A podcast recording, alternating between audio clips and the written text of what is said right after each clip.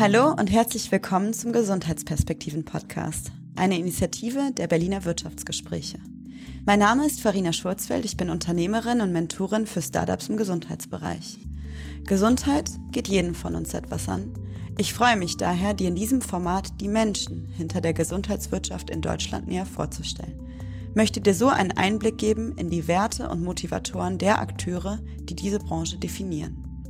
Wenn du uns Vorschläge zu Gästen machen möchtest, findest du meine Kontaktdaten in den Show Notes. Wenn ich dir zu sehr fachsimpel, Fragen nicht konkret genug sind oder ich mich eventuell auch zu viel räuspere, euer Feedback ist immer willkommen. Mein Gast heute ist Dr. Johannes Dankert, Geschäftsführer Klinikmanagement bei Vivantes. Johannes reflektiert in unserem Gespräch über das intensive Jahr in der Pandemie und wie er seine Mitarbeiter in diesen Zeiten motiviert hat. Er erzählt uns über den Wert und das Bewusstsein von Gesundheit und stellt das aktuelle Finanzierungssystem dahinter in Frage. In dem Sinne, ich freue mich, dass du dabei bist und wünsche dir viel Freude beim Zuhören.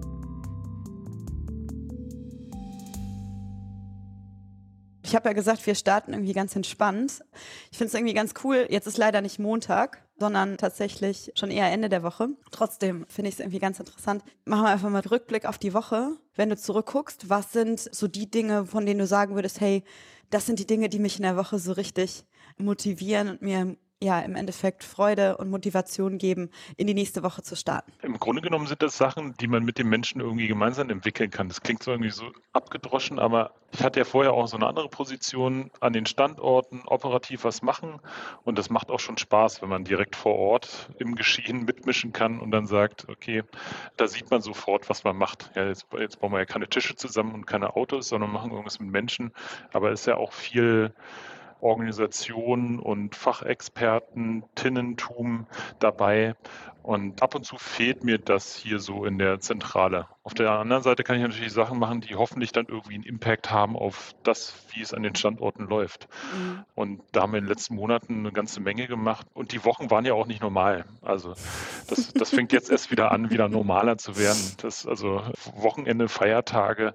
Wir haben jetzt, glaube ich, irgendwie mal letzte Woche gesagt, dass wir, wir so regelmäßige Pandemie-Telco und auch Pandemie-Mittagslage. Mhm. Mhm. Und das haben wir jetzt irgendwann gesagt, mit der abflauenden Welle, dass wir das jetzt nur noch einmal wöchentlich machen. Und ich, ich glaube, wir haben in den letzten was ich, 500 Tagen 400 Telcos dazu gemacht. Das ist der absolute Wahnsinn. Also da waren ja auch Feiertage dabei, weil Corona hat sich ja auch nicht an Feiertage gehalten. Mhm. Und Urlaub ist sicherlich auch bei allen zu kurz gekommen. Mhm. Ja, mhm. deswegen, es, es motiviert mich jetzt wieder mal so die normalen Probleme anzugehen. Mhm. Ja, ja, im Endeffekt war es ja auch eine, ja, ich würde nicht, nur eine Art, sondern es ist ein Ausnahmezustand, vielleicht in Teilen auch immer noch, der uns ja alle irgendwie in eine Situation gebracht hat, die auch neu war oder neu ist. Ich stelle mir halt nur gerade im Krankenhausalltag, ja, diese Situation, mit der du dann halt immer stetig und ständig konfrontiert bist, nochmal besonders intensiv sozusagen vor.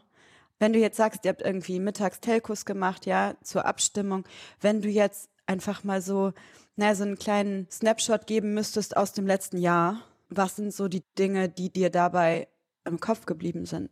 Erstmal, dass es total intensiv war. Ne, es, es, war ja so, also, dass ich zeitgleich mit der ersten Welle Corona hier in der Konzerngeschäftsführung angefangen habe. Und ich glaube, ich, ich hätte mir ein paar Wochen vorher nicht zu erträumen gewagt, dass ich da irgendwie in der Konzerngeschäftsführung so viel mit Hygienedokument 108a zu tun habe und dass es dann darum geht, so das Alltägliche zusammenzuhalten, dass es, da, dass es darum ging, wie halten wir das Krankenhaus und die Menschen, die da drin arbeiten, überhaupt so in der, in der Spur. Das, das war echt mhm. schon eine, eine Erfahrung, die man sicherlich jetzt im Nachhinein mhm. kein zweites Mal in der Intensität erleben möchte. Wir haben eine ganze Menge gelernt. Nicht, dass wir irgendwie schneller äh, digitalisieren können, als wir es vorher vielleicht gedacht haben, dass viele Bereiche auch miteinander arbeiten können, wo man vorher viele Abstimmungsrunden gebraucht hat. Und das komischerweise auch in der ersten Welle eher so gewesen, dass dann alle so, jetzt kommen, wir spucken in die Hände, wir geben Gas. Wir machen das jetzt einfach mal so, weil der Schuh drückte. Ja, richtig mhm. heftig. Mhm. Und das macht ja auch Mut, dass man etwas schafft, wenn alle an einem Strang ziehen. Aber es ist halt nicht immer mhm. so, ne? Unter normalen mhm. Bedingungen lässt man sich für viele Sachen viel mehr Zeit. also würdest du sagen, wenn du jetzt Revue, du hast jetzt, ne, du hast so Worte gesagt wie eine intensive Zeit, Stichwort auch digitale Prozesse, die eventuell schneller waren oder schneller durchgegangen sind, schneller implementiert wurden als vorher. Hm, ich fände es einfach total spannend, einfach weil ich den, ich und vielleicht auch die Zuhörer, Zuhörerinnen, den Alltag gar nicht so gut kennen, den Klinikalltag. Welche konkreten, wenn du jetzt mal ein Beispiel geben müsstest, ja, für Digitalisierung, die eventuell durch die Corona-Situation katalysiert wurde sozusagen. Hast du da mal einen Einblick für uns? Also ein plakatives Beispiel ist sicherlich, also wir haben große onkologische Zentren, also mhm. Zentren, die sich mit Krebserkrankungen auseinandersetzen und dann, da ist ein Kernelement die Tumorkonferenzen. Mhm. Da sitzen ganz viele Fachrichtungen um einen Tisch und die saßen auch wirklich physisch um einen Tisch und haben sich Bilder angesehen. Also die, mhm. die, die Schnittbilder von den, den Krebspatientinnen und Patienten.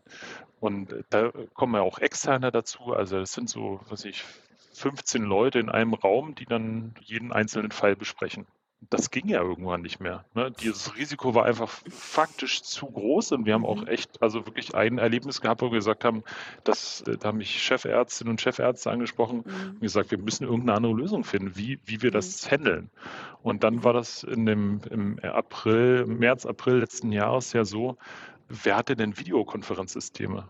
Also das war vielleicht einzeln mal so zum Ausprobieren, aber das, mhm. das fing ja schon an zu sagen, äh, welche Kamera können wir jetzt mit unseren IT-Systemen gut interagieren lassen, welche Videoplattformen nehmen wir und dann haben wir irgendwie uns für einen Hersteller entschieden, aber mhm. da stand der Server in den USA.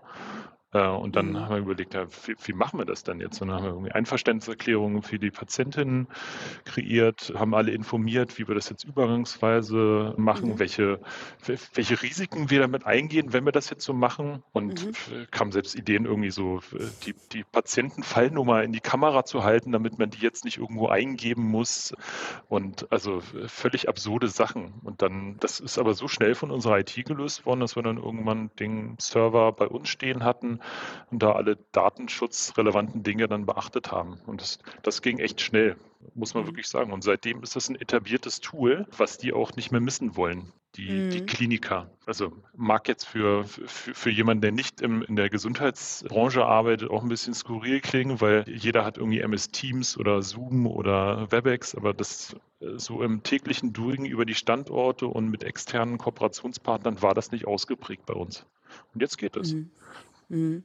Ich meine, das ist ja auch ne, das Thema, ich sag mal, wie geht man da auch mit Daten um? Wo liegen die Server? War ja auch in der Bildung zum Beispiel auch ein riesen, riesen Thema, ne, für die, für die Kinder sozusagen, dass man da über welche Lösung die Schulen das sozusagen abbilden. Und wenn man überlegt, wann das möglich war, ja, ich glaube, das war irgendwie so Ende letzten Jahres, Anfang diesen Jahres, dass es überhaupt erstmal losging. Ja, wenn überhaupt, oder? Also dann ja. irgendeiner hat doch bestimmt interveniert aus dem Klassenverband, beziehungsweise die Eltern haben gesagt, ja, das ist aber, das war doof, wenn mein Kind jetzt irgendwie abgehört wird. Und dann, ja. ich meine, das ist jetzt vielleicht ein bisschen flapsig ausgedrückt, aber ich habe mich darüber geärgert, weil also es, es gab da sicherlich gute Initiativen, die auch gebremst wurden und am Ende mhm. des Tages haben da sicherlich die Schwächsten drunter gelitten. Mhm. Also ich finde diese Diskussion immer so spannend. Thema Datenschutz, ne, ist ja in Deutschland immer ein Riesenthema. Wo stehen die Server? Was passiert mit meinen Daten? Ist das alles transparent? Und einfach mal so deine, deine Einschätzung, finde ich da ganz spannend. Würdest du sagen, dass es eine Art Überperfektionismus gibt, was das Thema angeht in Deutschland? Na, es ist sicherlich sehr stringent von Anfang an gedacht worden. Und, und viele Sachen sind, da liegt die Tücke im Detail. Ja, das, das fängt damit an, wo dürfen überhaupt Unterlagen von unseren Patientinnen gespeichert werden. Das darf dann nur auf dem Krankenhausgelände geschehen. Also es ist dann irgendwie, also dann muss also dann Rechenzentrum auf dem Krankenhausgelände haben, in dem Bundesland. Das ist von Bundesland zu Bundesland, glaube ich, auch unterschiedlich, aber das ist schon ein bisschen skurril, was man dann alles noch beachten muss. Und dieses Datenschutzthema, das hat uns natürlich auch in der Pandemie so also manchmal an den, an den Rand der Verzweiflung mhm. getrieben, weil wir mhm. natürlich eine schnelle Lösung haben wollten, mhm. wo dann auf jeden Fall jemand die Hand hebt und sagt, na, Datenschutz. Na, das dann ja. haben wir an jeder Ecke gemerkt. Und das Interessante finde ich, fragst du aber den, den Tumorpatienten, ja, also die Brustkrebserkrankte, den Erkrankten, ja, in der Situation, wo er sagt, so, es soll eine Tumorkonferenz geben und die ist zu meinem besten, zu meinem besten Wohl. Ich glaube, der würde sagen, ist mir sowas von egal, ja, platt gesagt, wo der Server jetzt steht, Hauptsache, die Leute schließen sich zusammen. Und wenn meine Daten dann weitergegeben werden, wäre das in dem Moment vielleicht auch nochmal okay, einfach weil man sagt, das ist im Wohle meiner Person sozusagen ist. Ne? Ja, also würde ich auf jeden Fall auch sagen. Es gibt halt viele Sachen, da muss man, glaube ich, über das Stöckchen ausspringen. Welche mhm. möglichen Risiken gibt es? Und das ist ja bei jeder klassischen Entscheidung so, dass es bestimmte Chancen und Risiken gibt. Und klar möchte ich jetzt auch nicht, dass meine Daten irgendwo exponiert auf, mhm. auf irgendeiner Internetseite auftauchen. Aber in der Regel ist das, ist das ja so sicher, dass es wirklich mhm. einiger Mühen bedarf, damit man da sich Daten klaut. Dann ist das Papierhafte, glaube ich, eher noch ein bisschen skurriler, also schneller verfügbar für, mhm. für den nicht legalen Zugriff. Mhm. Was ich daran interessant finde, ist, wenn du sagst, Corona war irgendwie auf eine Art und Weise auch eine Art Katalysator. Ja, und wir haben, sind digitale oder generell nennen wir einfach mal Initiativen angegangen in einer Geschwindigkeit, die für uns vorher nicht unbedingt so möglich oder die wir nicht für möglich gehalten haben, vielleicht auch, ja. Was ich daran immer spannend finde, ihr habt jetzt ja auch die Agenda 2030 sozusagen fürs Vivantes aufgestellt, ja. Und würdest du sagen, dass sich die Inhalte dazu für die Zukunft auch nochmal verändert oder angepasst haben? Also hat das letzte Jahr das geprägt? Das würde mich interessieren. Also ich denke, in manchen Bereichen hast du natürlich wirklich anders drüber nachgedacht. Aha, es ist jetzt schon möglich. Man kriegt die Menschen in einer Organisation dazu, bestimmte andere Tools auch anzuwenden, wenn es dann mhm. irgendwie von außen äh, Druck gibt. Und auf der anderen Seite sind es aber auch äh, so Change-Themen gerade im Krankenhaussektor, die laufen parallel. Also, dass es nicht mehr so weitergeht, hast du auch schon vorher gespürt. In der Finanzierungssystematik ist irgendwas schräg und jetzt kommt auch noch diese Pandemiesituation und dann gibt es ja auch eine totale Ungleichverteilung. Ne? Also wir als großes Gesundheitsnetzwerk in Berlin gemeinsam mit der Charité, wir haben echt gerade am Anfang eine Hauptlast dieser der, der Covid-Versorgung getragen und konnten uns um nichts anderes mehr kümmern, haben dann irgendwie noch Behelfskrankenhäuser aufgebaut, haben persönliche Schutzausrüstung äh, für das Land Berlin beschafft. Und die, anderen Probleme sind ja nicht verschwunden dadurch. Ne? Sie kommen mhm. vielleicht jetzt noch ein bisschen mhm. besser zum Tragen, mhm. weil wie stellt man sich denn Gesundheitsversorgung vor? Genauso mit dem Tumorpatienten. Mhm demjenigen soll ja geholfen werden. Und wie soll mir helfen, wenn wir bestimmte essentielle Dinge einfach gar nicht mehr aus eigener Kraft entweder finanzieren können oder mhm. sie einfach einen fundamentalen Wandel unterliegen? Und darüber haben wir uns Gedanken gemacht, auch während dieser Zeit, weil das einfach notwendig war. Das Land Berlin hat sich auch mit dem Thema Gesundheitsstadt 2030 auseinandergesetzt und dazu haben wir auch eine Haltung entwickelt, wo sehen wir uns in dieser Gesundheitsstadt. Mhm. Das haben wir parallel quasi zwischen den Wellen auch mhm. aus eigener Kraft skizziert, gezeichnet wie wir uns mhm. das vorstellen.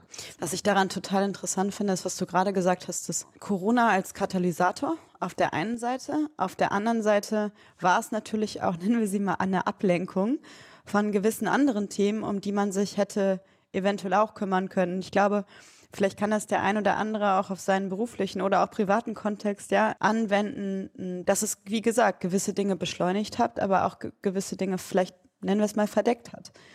Und gibt ja, man, es da konkret. Sorry, wollte ich nicht unterbrechen. Alles gut.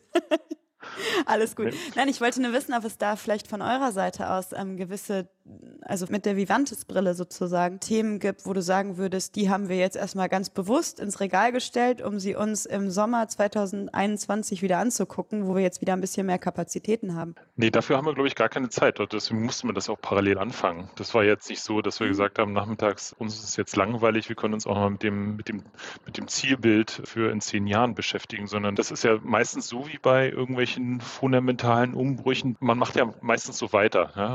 Routinen schaffen mehr Sicherheit, du bist immer auf demselben Pfad. Und wenn dich von außen auch irgendwie heftige Einschläge kommen, dann beschäftigt man sich wahrscheinlich auch nicht mit der Intensität, mit, mit anderen Wegen und anderen mhm. Möglichkeiten. Mhm. Aber ich glaube, viele Träger auch neben uns haben erkannt, so geht es nicht mehr weiter, so können wir nicht weitermachen. Das hat sicherlich organisatorische Elemente mit dieser mhm. Digitalisierung und auf der anderen Seite, Leute, was ist euch Gesundheit wert? Was wollt ihr da investieren? Was, was sind denn gute Arbeitsbedingungen und was hat das für Auswirkungen auf die Gesellschaft, dass sich jeder darüber gefreut hat, dass wir ein leistungsfähiges Gesundheitssystem haben, was aber in vielen Details gar nicht so leistungsfähig ist, wie man es sich ja. eigentlich vorstellen sollte, dass es in Deutschland ist. Ja. Mhm. Also das jetzt einige, einige spannende Stichworte da sozusagen oder interessante Aspekte mit drin. Würde ich vielleicht nacheinander nochmal angehen. Was ich halt interessant finde, ein Aspekt wäre, was ist euch Gesundheit wert? Also unterliegendes Thema Wertschätzung. Und das finde ich eigentlich in dem Aspekt auch Wertschätzung für die Menschen, die das System eigentlich am Laufen halten oder am Laufen gehalten haben. Würdest du da sagen, dass sich die Wertschätzung für diese Menschen, diese Position dieser Menschen, die Wahrnehmung, wie sie sich selber wahrnehmen, verändert hat durch das letzte Jahr? Bei vielen hat es wahrscheinlich nochmal dazu geführt, also bei Menschen im System, dass sie sich ihrer Position und ihres Wertes bewusst geworden sind. Und vielen war das schon immer sehr klar. Und ich glaube auch gerade denen, denen wir vorher auch schon geholfen haben, das ist ja jetzt nicht nur Covid-assoziiert gewesen. Das, mhm. Da gibt es ja viele reichhaltige Krankheitsbilder, wo man sich darüber freut, dass da eine äh, Pflegekraft, ein Arzt ist und, und viele Berufsgruppen drumherum, die einem helfen, vielleicht symbolisch wieder auf die Beine zu kommen. Mhm. Und äh, dass man jetzt an bestimmten Punkten ist und sagt, also das eine ist Wertschätzung, äh, ich will jetzt nicht diesen Klassiker Klatschen vom Balkon oder so bemühen, sondern wirklich, was ist es euch wert? Ja, wenn ihr das wertschätzt, so wie es ist, dann kostet es eben auch Geld. Und das, mhm. das ist so eine, sag ich mal, ein spannungsbeladenes Element in der, in der Finanzierungswelt von Krankenhäusern, dass ja einerseits Länder dafür aufkommen sollen, wie Krankenhäuser aus Stein bei ihnen aufgebaut werden sollen und die Kassen zahlen dann eben die laufenden Krankheitskosten, ja, die Aufwendung, die wir haben. Und irgendwo gibt es da ein Dilemma, weil eben viele Länder nicht das investiert, also viele Bundesländer nicht das investiert haben, was Krankenhäuser eigentlich brauchen, um funktionstüchtig zu sein. Aber was denkst du, warum das nicht passiert? Ist das Unkenntnis? Ist das fehlende Wertschätzung? Ist das, was könnten da mögliche oder was könntest du dir vorstellen, was da die, die Motivatoren sind, das nicht zu tun? Naja, es ist, so wie viele andere Sachen läuft das eben gut. Ne? Erst wenn du es nicht mehr hast, dann beginnst du darüber nachzudenken, ob das jetzt vielleicht in einer Form unterm Radar lief, der nicht angemessen und gut ist. Es ist ja jetzt nicht so, dass äh, nicht viele Krankenhäuser oder die Gesundheitsbranche darauf aufmerksam gemacht hat, dass das nicht gesund ist, was wir machen. Und einerseits, wie vielleicht auch viele Berufsgruppen arbeiten, behandelt werden und auf der anderen Seite, was wir für Aufmerksamkeit auch vielleicht aus der Gesellschaft für das bekommen, was wir leisten. Ne? Mhm. solange du gesund bist, willst du ja nicht, du willst ja nicht ins Krankenhaus. Ne? Also, ja. Ja. Und erst wenn du dann vielleicht in Bergamo siehst, was passiert, wenn es total ja. schief läuft, dann beginnt man zu denken, ja, so eine Feuer, funktionierende Feuerwehr, funktionierende Polizei, funktionierende mhm. Krankenhausstrukturen, niedergelassene Ärzte, das ist schon extrem viel wert. Ne? Und dann es beschwert sich auch keiner, wenn keine Löcher in der Straße sind. Ne? Erst wenn Löcher in der Straße sind, ärgert man sich, dass man darüber fährt und dann macht sich vorher auch keine Gedanken, was es eben kostet, um da keine Löcher zu haben. Und in Krankenhäusern sind viele Löcher. Mhm. Das muss man einfach mal so sagen. Mhm. Es gibt Krankenhäuser, die seit mehreren Jahrzehnten nicht umgebaut wurden. Und da sind viele andere europäische Länder ja auch schon ganz große Schritte, mhm. zumindest was Arbeitsbedingungen und, und, Strukturen in dieser Branche angeht, voraus. Mhm. Ich kann mich erinnern, das war für mich so ein ähm, Aha-Moment. Vor zwei Jahren mal bei der Medica, also einer Medizinmesse, gesprochen und hatte noch einen halben Tag Zeit, da rumzulaufen, mir einfach Sachen anzugucken. Und ich habe, ich weiß noch, wie ich mit offenem Mund durchgelaufen bin und gedacht habe, wie krass, was es an Technik gibt. Ja, von Krankenhausbett bis hin zu, also Operationsequipment nenne ich es mal. Ist vielleicht nicht der richtige Fachbegriff, aber du weißt, worauf ich hinaus will. Und wie weit die Technik da fortgeschritten ist. Und in meinem Kopf hat sich ein Vergleich gemacht, weil ich vor ein paar Jahren durch einen Familienfall ähm, relativ viel Zeit im Krankenhaus verbracht habe, um es mal milder auszudrücken. Und diesen Vergleich, ich komme aus einem kleinen Ort in der Nähe von Bielefeld, aus Detmold, das Detmolder Klinikum im Vergleich zu dieser Technik, die ich auf dieser Medikamesse sah. Und ich habe nur wirklich in meinem Kopf gedacht, dass, also was es schon gibt und was dort ist, in der Diskrepanz ist ja riesig, also original riesig. Und Ja, ich weiß, dass ich mich damals gefragt habe, warum ist das so? Also ist es nur die Privatklinik, die acht Zimmer hat und ein kleines umgebautes Schlösschen ist, ja, die sich leisten kann, diese Technik wirklich auch zu verbauen? Und sind wir da nicht eigentlich wirklich, wie im Flugzeug auch, in einer ganz klaren Zweiklassengesellschaft oder Dreiklassengesellschaft? Oder bieten wir damit dem Patienten eigentlich das bestmögliche Ergebnis für seine Gesundheit oder ihre Gesundheit? Ich denke, das, was wirklich klasse ist in Deutschland, ist, dass du, wenn du jetzt das Flugzeug nimmst, dass alle einsteigen in das Flugzeug mhm. und von A nach B kommen. Mhm. Und dann gibt es sicherlich, und das, das kann man ja gar nicht in Abrede stellen, das machen wir, das machen auch andere, dass man sagt, also vielleicht gibt es auch ein schöneres Zimmer, wo irgendwie mhm. eine kleine Minibar noch äh, vorhanden ist mhm. oder spezielles Fernsehen läuft und äh, vielleicht auch ein bisschen schickere Gardinen da hängen.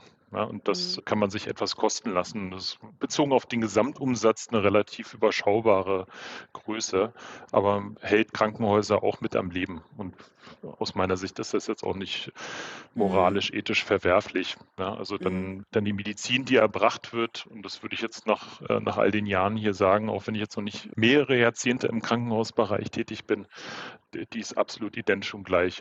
Ich habe es wirklich noch nie erlebt, dass irgendjemand äh, mir das auch nur zugerufen hat, na, der hat was bekommen, äh, nur weil er Privatpatient war oder dafür 1000 ja. Euro mehr gezahlt hat. Das, sowas gibt es nicht. Und das, darauf können wir wirklich auch stolz sein, äh, dass wir so ein gut funktionierendes System haben und auch die Gruppen, die da drin arbeiten, sich nicht, da, also schwarze Schafe gibt es vielleicht immer irgendwo, aber mhm.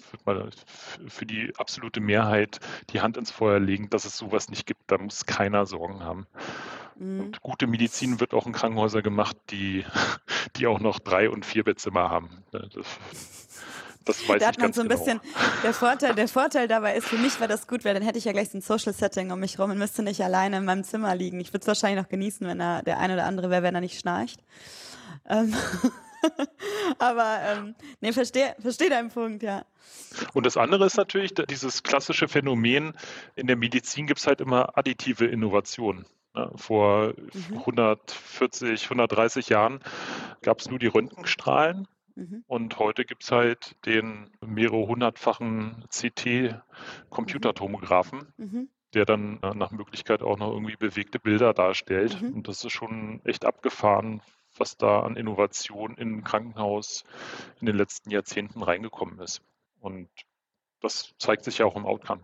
Warum nennt man das additive Innovation? Was bedeutet das? Ich weiß nicht, ob man es immer so nennt, aber ich würde es jetzt mal so nennen, wenn du eine Innovation schaffst, dann wird die ja meistens durch was anderes Grundlegendes abgelöst. Aber mhm. die Röntgenstrahlen, die finden ja immer noch im Computertomographen mhm. statt. Mhm. Und das drumherum ist einfach nur, es hat eine andere Hülle, es hat Software, es hat Bildschirme bekommen, es hat jetzt, ist jetzt nur Röhre und jetzt weiß man auch, dass Strahlen schädlich sind. Vorher hat man es ja einfach nur, also war ja in den 50er Jahren wohl auch noch üblich, dass man Schuhe abgemessen hat, indem man mal neu, mit neuen Schuhen in das Röntgengerät reingetreten ist im Schuhladen und hat gesehen, ob das, ob das alles passte. Ich glaube, da sind wir schon erhebliche Schritte weiter. Mhm, also im Endeffekt, dass, also aus dieser Punkt, dass es auf einem existierenden Modell sozusagen aufbaut, ne? So ein bisschen dieses. Das, ja, das, das ist, ist auch der grundlegende Idee. Also, dass mhm. du, dass du das Kernelement eben weiter da behältst. Ne? Und das, äh, mhm. Natürlich gibt es jetzt irgendwie neue Dinge, die dazugekommen sind. Du hast gesagt, im OP, was, was gehört da alles äh, für Equipment dazu? Da gibt es ja mittlerweile auch OP-Roboter, dass du da ja.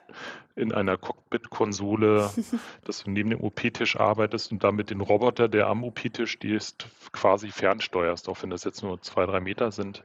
Mhm. Und das ist schon wirklich abgefahren, was da möglich ist mittlerweile. Mhm. Was würdest du denn, das finde ich ja, also diese, diese, diese Roboter oder auch KI-Unterstützung, was ist für dich so momentan oder welches ist die faszinierendste, vielleicht digitale, vielleicht auch nicht digitale Innovation, die du so die letzten Jahre gesehen hast, wo du gedacht hast, krass, das ist eine richtige Unterstützung in unseren Prozessen? Ich, ich glaube, es gibt es in vielen Bereichen des alltäglichen Lebens, dass man für den Nutzer eines solchen Gimmicks irgendwie einen erheblichen Mehrwert darstellt. Mhm. Mein Blick ist eher gerade auf das große Ganze. Wie können wir denn eigentlich bestehen in einer Welt, in der Apple, Google, Amazon lauter Daten sammeln und dann sagen, ja, was müssen wir da eigentlich jetzt als gute Idee vielleicht unseren Kundinnen und Kunden zukommen lassen? Die sind ja vielleicht noch nicht als Gesundheitsversorger komplett aufgestellt und da, da müssen wir jetzt ansetzen. Ne? Da müssen wir unsere Hausaufgaben machen, nicht nur bei Vivantes, sondern auch in anderen großen mhm. Netzwerken oder ins, mhm. insgesamt. Wir haben nicht einen Vorteil, also zurzeit haben wir ja noch die Hardware und die, die Menschen, die Expertinnen, die das alles jeden Tag bewerkstelligen. Und wir müssen uns jetzt aufmachen, die Daten zu akkumulieren. Ja, und natürlich alles unter datenschutzrechtlichen mhm. Vorschriften, aber trotzdem müssen wir irgendwie damit arbeiten. Und das muss jetzt geschehen, weil wir sonst irgendwie einen Zug verpassen. Und das, mhm. manch einer sagt dann irgendwie, dass Tesla ist das vielleicht negative Beispiel für die deutsche Automobilindustrie. Es gibt aber sicherlich mhm. auch viele andere Beispiele für Branchen, die irgendwie den Trend verpasst haben. Ja, äh, Nokia hat früher Gummistiefel gemacht, dann Handys und jetzt machen sie nur noch irgendwie Netzwerktechnik. Man ja. kann also auch den Zug irgendwie verpassen. Und den dürfen wir jetzt nicht verpassen und darauf bereiten wir uns eben systematisch vor. Mhm. Das wird jetzt auch toll gefördert, äh, Krankenhaus Zukunftsförderungsgesetz, dass mhm. man dann bestimmte Innovationen im Krankenhaus durch diesen Fonds unterstützt finanziert mhm. bekommt. Und da haben wir uns mhm. alle möglichen Gedanken gemacht, was jetzt im Krankenhaus gestartet werden muss, damit wir zukunftsfähig werden. Mhm. Das heißt, ihr macht eine Art, würde ich jetzt als Unternehmerin immer Corporate Innovation nennen, ob das jetzt äh, bei ja. euch sozusagen, ne? Es ist ja im Endeffekt ein Corporate, das Inno Innovation fördert.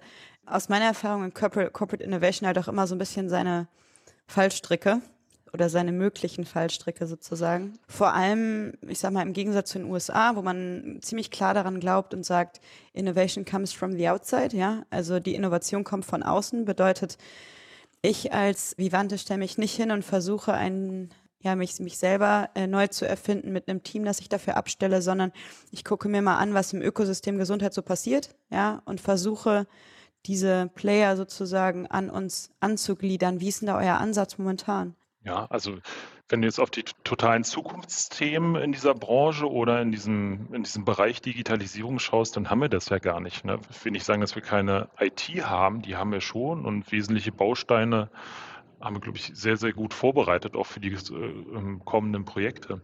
Trotzdem musst du ja irgendwie ein Team schaffen. Wenn du es immer nur von außen beziehst, dann ist es aus zumindest aus meiner Sicht jetzt nur immer die zweitbeste Lösung. Das kann immer so ein bisschen so, so ein Push am Start sein, aber dann, sag ich mal, interne Kompetenzen musst du dir auch, weil es ja über mehrere Jahre ist, dann irgendwann selber vorhalten. Wir versuchen uns da mhm. selber einen Bereich aufzubauen, der sowas macht und dann auch mit der IT interagiert, weil es ja auch irgendwie alles zusammengehört. Das ist ja ein Unternehmen. Mhm. Und dann muss man sich ansehen, was ist denn in anderen Branchen in dem Segment gemacht worden. Und das machen mhm. wir auch gerade. Mhm. Also das macht auch richtig Spaß, mhm. bringt auch viel Neues rein. Und dann muss man sich natürlich mal fragen, was kann davon wirklich dem Endverbraucher im Unternehmen etwas bringen. Nicht, dass man da eine völlig abgefahrene Diskussion führt und am Ende des Tages dabei nichts bei denen ankommt, für die wir es ja eigentlich machen. Mhm. Inwiefern wird mir eben, das finde ich ganz, ganz schöner verbindender Faktor sozusagen, ähm, die Diskussion zu, ich sag mal, was ist einem wirklich Gesundheit auch wert? Hm. Ja. Und jetzt reden wir darüber, wie kann im Endeffekt vielleicht für den Patienten oder für den Krankenpfleger, die Krankenpflegerin ihre Arbeit erleichtert werden oder ähm, ihre Gesundheit, seine Gesundheit verbessert werden. Nochmal auf diesen Wertansatz zu kommen, ja, um ein gewisses Ergebnis Qualität zu erzielen, wissen wir ja alle, braucht man ja meistens auch einen finanziellen, eine finanzielle Komponente, ja. Und du sagtest jetzt, ich sag mal, das kann man natürlich als öffn von öffentlichen Geldern sozusagen oder aus öffentlichen Geldern ziehen. Aber die Frage ist ja auch, wenn der Patient, die Patientin für sich eine, einen Anspruch hat an eine gewisse Gesundheitsleistung, ja, ähm, schwierig dabei, wie gesagt, der, der Punkt, dass der Leidensdruck oft dann da ist, wenn man, wenn es einem nicht gut geht und eventuell noch nicht so da ist und die Bereitschaft dafür zu, ja, in die Tasche zu greifen, sozusagen präventiv eventuell manchmal nicht so ganz leicht ist. Würdest du da den Patienten, die Patientin auch in der Verantwortung sehen, sozusagen finanziell eine gewisse Bereitschaft zu haben, für die eigene Gesundheit einzustehen?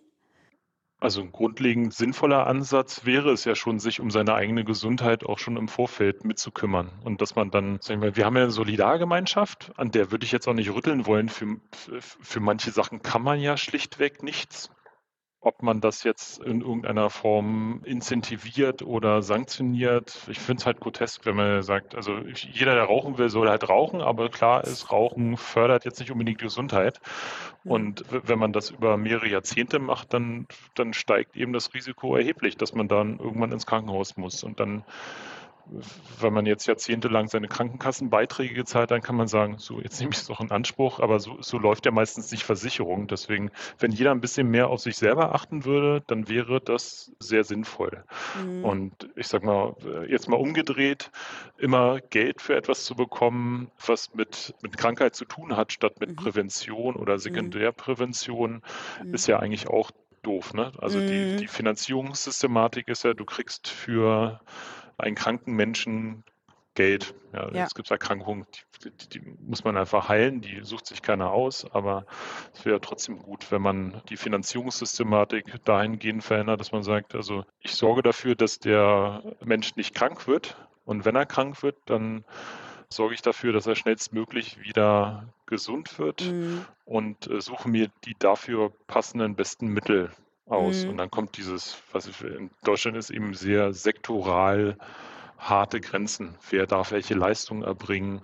Mhm. Und darüber redet man am besten auch gar nicht, dann kriegt man keinen Ärger. Aber es muss man trotzdem jetzt in der Debatte dieser Post-Corona-Pandemie anfangen, mhm. weil es halt vorher schon irgendwie offensichtlich war. Es hat es nur mhm. rausgeschält und zum zutage befördert, dass wir irgendwas in der in der Systematik der Finanzierung und in der Systematik, wie stellen wir uns eigentlich Gesunderhaltung und Krankenversorgung vor, ändern müssen.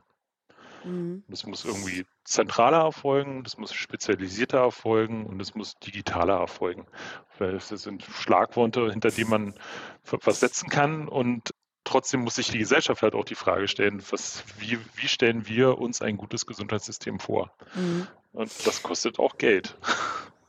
Also ich muss, ich, ich glaube, wenn ich es für mich zusammenfassen würde, jetzt auch die letzten fünf Jahre, ja, wie gesagt, in der, in der Gesundheit unterwegs mit dem Aufbau von einem digitalen Gesundheitsanbieter, würde ich auch ganz klar jeden Stakeholder in diesem System von Politik bis Patient, Patientin, Leistungserbringer, äh, Kostenträger in die Verantwortung ziehen. Also es ist für mich nicht ein, oh liebe Politik, erlasst mal einen Paragraphen, so dass Präventivleistungen anders abrechenbar sind. Ja, es gibt ja im Endeffekt schon Vehikel, wie auch Präventivleistungen abrechenbar sind, aber es ist für mich auch eine Aufklärung gegenüber dem Patienten. Es ist auch eine Orientierung der Kassen, der Versicherung, ja, und im Endeffekt ist es ein, ein Ökosystem, was sich gemeinsam abstimmen kann, wie die Ausrichtung ist. Und die Ausrichtung momentan, würde ich dir zustimmen, ist klar auf Heilung. Heilung der Krankheit und nicht auf, also gesund werden statt gesund bleiben. Ist ein Schwerpunkt drauf, ja, definitiv. Ja. Weil Prävention eben nicht so gut auch vergütet wird wie Heilung oder vermeintliche Heilung manchmal. Gibt ja auch durchaus, also viele Erkrankungen, die behandelt werden, die, die auffällig sind in Industrie Industrienationen. Ne? Und die, mhm. die sind mhm. manchmal auch Ausgeburt aus einer insgesamt schwierigen Lebensweise. Na, dass, dass ja. wir mit Übergewicht und Gefäßerkrankungen zu tun haben, ähm, ist ja nicht von ungefähr. Ja, das stimmt. Was ich dann immer spannend finde, und ich hatte dir ja versprochen, und mir ist das auch persönlich sehr, sehr wichtig.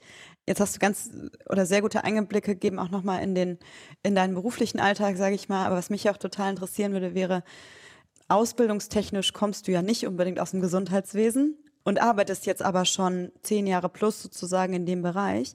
Hat das was an deiner Sicht auf Gesundheit verändert? Auf jeden Fall hat das etwas verändert, weil du dich natürlich in einem sehr selektiven Maße mit vielen Problemfeldern auseinandersetzt. Ne? Du weißt, was passieren kann. Und es ist ja, ähm, also jetzt gerade in unseren Krankenhäusern so, dass da Fälle sind, die wirklich, wirklich krank sind. Und mhm. das ist so wie, wenn man als, als junge Eltern angesprochen wird, haltet das Kind auf dem Wickeltisch fest, weil das, äh, das kann sonst runterfallen. Das kriegst du halt, wenn du junger Vater wirst, hier x-mal zu hören, weil die, mhm. die im Krankenhaus arbeiten, sehen halt tagtäglich mindestens oder sehen einen Fall, der vom Wickeltisch runtergefallen ist. Das ist natürlich jetzt nicht so, so, häufig, würdest du normalerweise nicht in deinem Bekanntenkreis hören, dass irgendwas mhm. passiert. Und so ist das in jedem anderen Segment halt auch. Also der. Wert der Gesundheit ist schon etwas. Und dass dich manche Sachen stutzig machen und sagen, ähm, muss das denn jetzt sein? Müssen sich die Leute so verhalten mit ihrem eigenen Körper oder wie hättest mhm. du es denn selber anders gemacht? Das ist auf jeden Fall äh, so gewesen. Also, das war bestimmt nicht der Grund, warum ich in den Krankenhausbereich gegangen bin. Mhm. Aber ähm, es ist sicherlich irgendwie die ganze Zeit mit handlungsanleitend oder dass du sensibler wirst. Ja, es hat einen Wert. Ja. Stichwort, ne? In den Krankenhausbereich gegangen sozusagen. Würdest du sagen, als du in den Krankenhausbereich gegangen bist, im Vergleich zu heute, wenn du jetzt sagst, ne, das motiviert mich, wird ja ganz am Anfang nur gesprochen, so, das motiviert mich auch irgendwie im Alltag oder in der Woche, dass ich gemeinsam sozusagen einfach auch eine Wirkung irgendwie sehe von dem, was ich mache, ja? Vielleicht auch was Sinnhaftiges tue. Würdest du sagen, da hat sich deine, deine Sicht verändert zu, zu der Motivation, warum du damals in den Bereich gegangen bist? Ich glaube, die Motivation war dieselbe, wie sie heute ist, dass man wirklich irgendwo in eine Branche was reintragen kann, was da noch nicht etabliert ist, ja, dass man irgendwie einen Bereich bewegen kann. Das war aber, sag ich mal, in den zehn Jahren plus natürlich ein wesentlich kleinerer Bereich. Aber trotzdem macht es aus demselben Grunde Spaß. Man kann etwas ändern, bewegen und das, was vielleicht noch irgendwie vor, vor 12, 13 Jahren in den Anfängen steckte, ist jetzt etablierter. Das ist ganz klar. Auch die Gesundheitsbranche hat sich ein bisschen professionalisiert im Vergleich zu anderen Branchen, was so sagen wir, die normalen Tools, Marketing, äh, bestimmte Technisierung außerhalb jetzt der schon angesprochenen Dinge, das, ist alles professioneller geworden. Aber ansonsten war es eben eine Branche, die sehr antiquiert war, ne? wo du ein sehr hartes hierarchisches Level hast, wo der Typ in der Administration eher dafür da war, Klopapierrollen zu bestellen und jetzt äh, sollte der auf einmal sagen, wie so ein Krankenhaus funktioniert. Das wird ja dann auch als Negativbeispiel angeführt. Äh, was soll jetzt so ein Kaufmann da?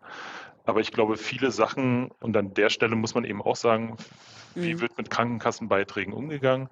Es ist nicht schlecht daran, auch wirtschaftlich zu denken, aber du darfst eben die andere Seite der Medaille nicht vergessen. Es muss eben auch gute Qualität dabei rumkommen. Und ich mache den Job deswegen total gerne, weil man auch in der Diskussion mit dann den Profis, aus welcher Berufsgruppe auch immer, zumindest abwägen kann, warum macht ihr das, was bringt es und welchen Impact hat es auf das, mhm. was wir eigentlich erbringen wollen, mhm. nicht irgendwie gute mhm. Qualität. Da fängst aber schon an zu philosophieren, was ist eine gute Qualität ja. in, der, in der Medizin, in der Pflege. Ja, und wie mache ich die messbar? Mhm. Wo ich sozusagen einen direkten Bezug habe oder direkten Bezug nehmen kann, ist das, was du gerade gesagt hast, zu die Motivation ist auch, dass es eine Branche ist, die, sage ich mal, jetzt sind wir mal wertend und meinen es aber nicht wertend, relativ verstaubt war in der Entwicklung einfach, ja, in den letzten Jahren, aber auch aus Gründen, würde ich sagen. Aber deswegen das Potenzial mit nicht nur digitaler Technologie, sondern vielleicht auch einem Willen und einer Neugierde für Veränderung sehr, sehr viel bewirken kann, weil sie ja so nah am Menschen dran ist. Und das wiederum, würde ich sagen, ist eben eine Entwicklung, die vielleicht auch ein bisschen langsamer ist und ein bisschen langsamer sein darf, weil im Gegensatz zur oder im, im Vergleich zur Finanzbranche zum Beispiel, ja, ist das Risiko, wenn eine Investmentplattform nicht funktioniert, dass mein Geld weg ist, aber im Gesundheitsbereich kannst du dir genau diese Fehler halt nicht leisten. Und das ist für mich was so eins der Takeaways gewesen der letzten fünf Jahre, war, auch wenn man ungeduldig ist, warum gewisse Dinge sich so langsam entwickeln und sich manchmal darüber ärgert oder auch noch ein graues Haar kriegt oder zwei, dass ich mir immer wieder zu Bewusstsein geführt habe, es ist so, weil es eben eine Branche ist, die eine Regulation oder Regulierung hat aus Gründen, weil sie so nah dran ist im, am Menschen. Und das Einzige, wie gesagt, was, was ich dabei kritisch, das hatten wir eben auch kurz besprochen, anmerken würde, ist, dass man deswegen, finde ich nicht, sich auf Stagnation festlegt und dann Argumente vorschiebt, sondern vielleicht trotzdem neugierig guckt, dass man sich entwickelt. Und ich habe das Gefühl, dass gerade diese Datenschutzthematik in Deutschland ein Thema ist, die manchmal gern vorgeschoben wird. Ja, jetzt hast du mehrere Aspekte da eingebracht, wo ich sagen würde, das klingt so wie wir haben das immer schon so gemacht, weil es immer schon so gut war und deswegen müssen wir nichts dran ändern. Und das steht halt Wandel und Veränderung immer entgegen. Ne? Das ist immer der Ausgangspunkt von vielen Diskussionen. Warum ist das so? Ja, weil es immer schon so gemacht wurde. Aber es muss ja nicht mhm. heißen, dass es jetzt gut ist. Und ich glaube, jeder, jeder Rahmen, jede Umwelt und jede Zeit hat bestimmte total gute äh, Routinen. Das ist ja nichts Negatives. Das ist äh, Verlässlichkeit. Man weiß, wie man ein Problem bearbeitet. Und dann gibt es auch immer wieder neue Einflüsse, die aus der Umwelt auf uns niederprasseln. Und dann muss man überlegen, ist mein Handlungsset noch das Richtige oder muss ich das anpassen? Und daran muss man dann, glaube ich, alle äh, mhm. erinnern, nicht nur in dieser Branche, aber warum jetzt nicht in unserer Branche? Also gerade weil wir mit Menschen etwas machen und wenn dann zusätzliches Problem kommt und ich erkenne, ich kann den mhm. jetzt nicht mehr optimal versorgen, diesen Menschen, um den, um den ich mich kümmern soll, dann muss ich doch mein, mein, mein mhm. Handlungsset anpassen, damit ich wieder eine optimale äh, Versorgung gewährleiste. Mhm der Aspekt, den du gerade gebracht hast, also das Argument zu sagen, wir haben es schon immer so gemacht, ja, und deswegen machen wir es auch weiterhin so, da bin ich immer etwas provokant und sage dann immer, wenn du das so sagst, und ich sage jetzt nicht, ich lege dir das jetzt nicht in den Mund, ne? Du hast es ja gerade im Endeffekt auch in Frage gestellt. Aber wenn jemand dieses Argument bringt, dann frage ich immer, wenn das dein Argument ist, warum machst du es denn so? Und spannend ist dann, wenn du dann in die großen Augen guckst, ja, und das Warum eigentlich, das ist das Warum eigentlich gar nicht mehr gibt oder das keine Substanz mehr hat. Und dann wird der Person oder einem selber meistens auch klar, dass dieses, wir machen es halt so, weil es so ist, gar keine, ja, gar keine Substanz mehr hat. Definitiv. Also, und ja, ich meine, es ist schon anstrengend genug, bei einem selber immer seinen Handel nochmal zu überdenken. Ist denn das, was ich jetzt die letzten 24 Monate gemacht habe, immer das Richtige gewesen? Und aus dieser Komfortzone sich selber rauszulocken, ist natürlich auch eine Herausforderung. Und das dann von anderen zu verlangen, ist noch anstrengender, mhm. weil man mhm. natürlich dann mit Widerstand konfrontiert ist. Und das ist in so einer Expertenorganisation natürlich noch viel dramatischer, ne? weil jede Gruppe von sich natürlich denkt, dass sie es alles durchdacht mhm. hat und perfektioniert hat und dann muss man versuchen zu überzeugen. Und das ist eigentlich die mhm. Motivation. Das macht auch Spaß. Also mit verschiedenen Gruppen mhm. ein Problem zu bearbeiten und dann am Ende des Tages zu sagen, äh, Leute, wir haben doch eigentlich was Besseres mhm. geschafft, als es vorher da war. Ne? Und das ist dann leider in den letzten Jahren auch so gewesen, dass wir es quasi nur aus Sportmitteln hingekriegt haben. Und ich stelle mir manchmal vor, wenn man das jetzt wirklich irgendwie noch fördern würde, von, von außen mit Ressourcen versorgt, dann auch noch katalysiert, so wie es jetzt mit diesen, mit diesen äh, Zukunftsmitteln für Digitalisierung im Krankenhausbereich ist, dann wäre es kaum zum Aushalten. Ja? Dann könnte man richtig große Sachen reißen. Mhm wurde gerade, und wir, wir kommen jetzt so langsam zum Ende, eine Frage, die brennt mir noch unter den Nägeln, weil du es jetzt ab und an mal angesprochen hast, dass es ja dann wirklich auch Themen gibt, die vielleicht ungeklärt sind, ist auch die letzten Monate eine Ausnahmesituation war, wo Entscheidungen vielleicht anders, schneller getroffen werden mussten als vorher. Bin ich ziemlich sicher, dass es die letzten Monate, im letzten Jahr, die eine oder andere Situation gab, wo du abends dich in den Schlaf gegrübelt hast über Themen. Und mich würde einfach brennend interessieren, was waren die Themen, die dich eventuell mal eine, eine schlaflose Nacht gekostet haben? Gab es da überhaupt welche oder hast du immer blendend geschlafen? Ich habe merkwürdigerweise wirklich die letzten 15 Monate wahrscheinlich im, im Schnitt besser geschlafen als davor, aber ähm, das, das lag wahrscheinlich auch einfach daran, dass man wirklich erschöpft war. Also davor, wovor ich wirklich Sorgen hatte, war die Situation vor Weihnachten und dann vielleicht auch nochmal so ein bisschen mehr gefühlt als tatsächlich im März als diese Zahlen explodierten und man gedacht hat, Mensch Leute, ihr, ihr seht doch, ihr seht doch, was passiert, macht doch etwas und tut etwas, damit es nicht so schlimm wird, wie es jetzt zumindest in der Prognose der nächsten sieben oder 14 Tage mhm. den Anschein hat. Und es, man konnte ja quasi die Prognosekurve dann im Isten lang gehen und es wurde immer schlimmer. Mhm. Und ich habe mich wirklich gefragt, was machen wir denn jetzt, wenn die Leute hier irgendwie vor Erschöpfung zusammenbrechen, was, was kannst du dann noch, was kannst du dann noch machen? Ja, ja. Wie, wie motivierst du quasi im, die, was ist unsere letzte Patrone? Was können wir noch in den Ring schmeißen, damit wir die Sache meistern? Also, wenn die Sache so eskaliert wie teilweise in Italien oder in Spanien, wie viel Zeit müssen wir überbrücken, damit jeder erkennt, Leute, wir müssen jetzt was machen und dann dauert das 14 bis 21 Tage, mhm. bis es dann wieder leicht besser wird.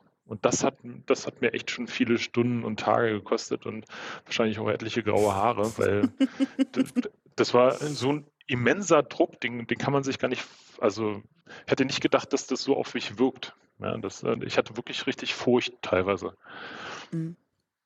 Ist es eventuell auch so ein bisschen der Faktor gewesen, selber machtlos zu sein? Weil ich sag mal, auch du wirst es nicht erwirken, dass dein, dass die Pflegekräfte, die ihr habt, oder die Ärzte, Ärztinnen, die ihr habt, mehr Energie oder mehr Kraft haben. Ja? Und wenn man dann selber nach Hause geht, zumindest kenne ich das aus meinem Alltag. Ich habe ja letzten Jahre eine digitale Therapieplattform für psychische Erkrankungen aufgebaut und wir hatten auch einiges an Psychologen.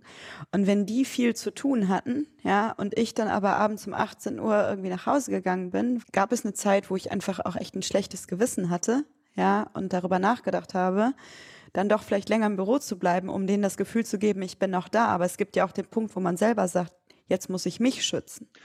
Also ich glaube, jeder hat hier alles gegeben. Also vor allen Dingen in Hochphasen, da, da musste man, glaube ich, kein schlechtes Gewissen haben. Und da haben auch viele, die jetzt vielleicht aufgrund ihrer Tätigkeit oder ihrer Position weniger zu tun hatten, auch anderen geholfen. Da gibt es mhm. total viele Beispiele jetzt bei uns, äh, bei Vivantes auf jeden Fall, dass wir uns gegenseitig unter die Arme gegriffen haben. Mhm. Es gibt natürlich schon eine Situation, dass man sagt, ah, kann ich da jetzt noch irgendetwas machen? Gibt mhm. es irgendetwas? Und mhm. wir haben einfach Gruppen zusammengerufen oder ich habe mal zum Telefonhörer gegriffen und habe gesagt, äh, sorry, das ist vielleicht jetzt nicht Ihre Aufgabe, mir diese Frage immer zu beantworten, mhm. aber gibt es noch irgendetwas, was wir übersehen haben, was wir noch machen können, mhm. was wir, was wir tun sollten, damit die, damit die Stimmung wenigstens so ist, mhm.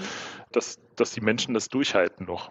Mhm. Und das Motivierende war eigentlich, glaube ich, in der, auch in der zweiten Hochphase zwischen Weihnachten und Neujahr, bin ich da mhm. über die Intensivstationen einzelner Häuser gegangen und bin mit den Leuten wenigstens kurz im Gespräch gewesen, dass ich das Gefühl hatte, die Motivation stimmt, die halten das auch noch aus, aber es darf eben nicht schlimmer werden.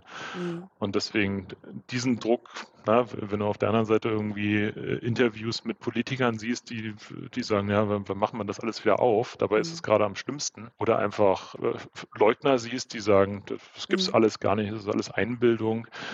Mhm. Ich, da lagen ja Menschen, die so alt waren wie wir, auf dem Bauch und wurden beatmet, auch in Deutschland. Und die mhm. waren vorher in Ordnung. Und wir haben auch mhm. Menschen aus unseren eigenen Reihen verloren an der Krankheit. Mhm. Und das, das hat mir schon irgendwie mhm.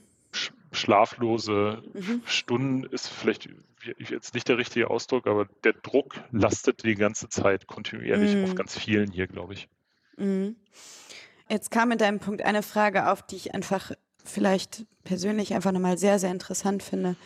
Hast du irgendwelche Maßnahmen gehabt, die die Mitarbeiter oder die Menschen zu motivieren, die vielleicht vorher nicht so da waren, die du vorher nicht so genutzt hast? Also, weil ich das ganz spannend fand, dass du gesagt hast, du hast den Hörer in die Hand genommen und ob du andere Motivationstechniken so, genutzt, Motivationstechniken genutzt hast, weil du ja auch selber sagst, ne, die Leute, es ging nur noch um Durchhalten. Ohne, ganz kurz vielleicht zu Ende, ohne aber zu wissen, wo eigentlich das Ende ist, weil auch das konntest du ja nicht wirklich absehen. Ja, das ist eigentlich das Fatale gewesen, dass man nicht wusste, wann ist denn das Ende? Wann, wann musst du jetzt nochmal irgendetwas, irgendeine Maßnahme? Fällt dir noch irgendwas ein, was du da noch reinschmeißen kannst, dass dann nochmal so ein bisschen Aufbruchstimmung aufkommt? Und also ganz neue Motivationselemente nicht, eher weniger Motivationselemente, weil ich immer jemand war, der direkt vor Ort nochmal nachgefragt habe, nochmal nachgeschaut hatte. Und ich, ich habe wirklich darunter gelitten, dass ich gesagt habe, ich will eigentlich gar nicht in den hochsensiblen Bereichen sein, weil da stehe ich im Weg rum und da muss man die Arbeit machen. Und eigentlich war das Gegenteil der Fall. Ich habe so viel positives Feedback bekommen, wenn ich dann da war. Und Motivations äh, Elemente, so, so wie früher, dass ich gesagt habe, ey, ich habe so eine gute Idee, wie ich hier irgendwie soziales Event schaffe. Das gab es ja nicht, sondern es waren einfach Dinge, Leute, was behindert euch? Was, was, was müssen wir schaffen, damit es euch irgendwie einfacher fällt, hier zu arbeiten? Ne? Und das waren total simple Sachen, manchmal irgendwelche Mehrweg-Face-Shields oder da fehlt irgendwie ein Sauerstoffanschluss, äh, damit wir uns da nicht immer unten bücken müssen. Und also relativ simple Dinge in der Umsetzung, zumindest jetzt so in den letzten Monaten. Und es fehlt mir eigentlich eher so die klassischen Motivationsinstrumente, die ich sonst eingesetzt habe. Mhm. Und deswegen war das wahrscheinlich auch so ein Gefühl von Unsicherheit auch bei mir. Mhm. Wie lange schafft man das denn mhm. durchzuhalten? Mhm. Kriegt man Motivation nochmal nie rein, weil man ja auch keinen richtigen Endpunkt hatte. Ja, finde ich, das finde ich halt psychologisch gesehen das das Herausforderndste, glaube ich, an der Situation. Dass halt keiner wusste, wenn du endlich sagen kannst, komm, ihr haltet noch einen Monat durch und dann kannst du den, den Motivationsclown machen, ja, der da sitzt und sagt, so komm, noch einen Monat. Wenn du aber sagst, komm, durchhalten, durchhalten und die dann fragen, ja, aber wie lange denn noch? Und du dann da stehst und sagst, kann ich euch auch nicht sagen, ist das Argument natürlich einfach deutlich schwerer, schwerer nach vorne zu bringen. Ich bin ein paar Mal Marathon gelaufen und da bist du natürlich auch irgendwann platt, wenn du bei Kilometer 38 bist. Aber dann weißt du ja, bei, bei 42,195 ist die Sache zu Ende und danach kannst du dich aufs Sofa setzen. Und das, es, es fühlte sich bestimmt für viele so an und das ist ja auch ein bisschen überzeichnet worden, dieses Bild. Du läufst los und weißt nicht, wann du zu Ende, ja. wann die Strecke zu Ende ist. Und das macht schon was mit einem. Ja. Aber Schlusswort wäre da auch zu sagen, ich glaube, die Strecke ist absehbar. Zumindest ist die Zielgerade irgendwo langsam schwammig sozusagen sichtbar.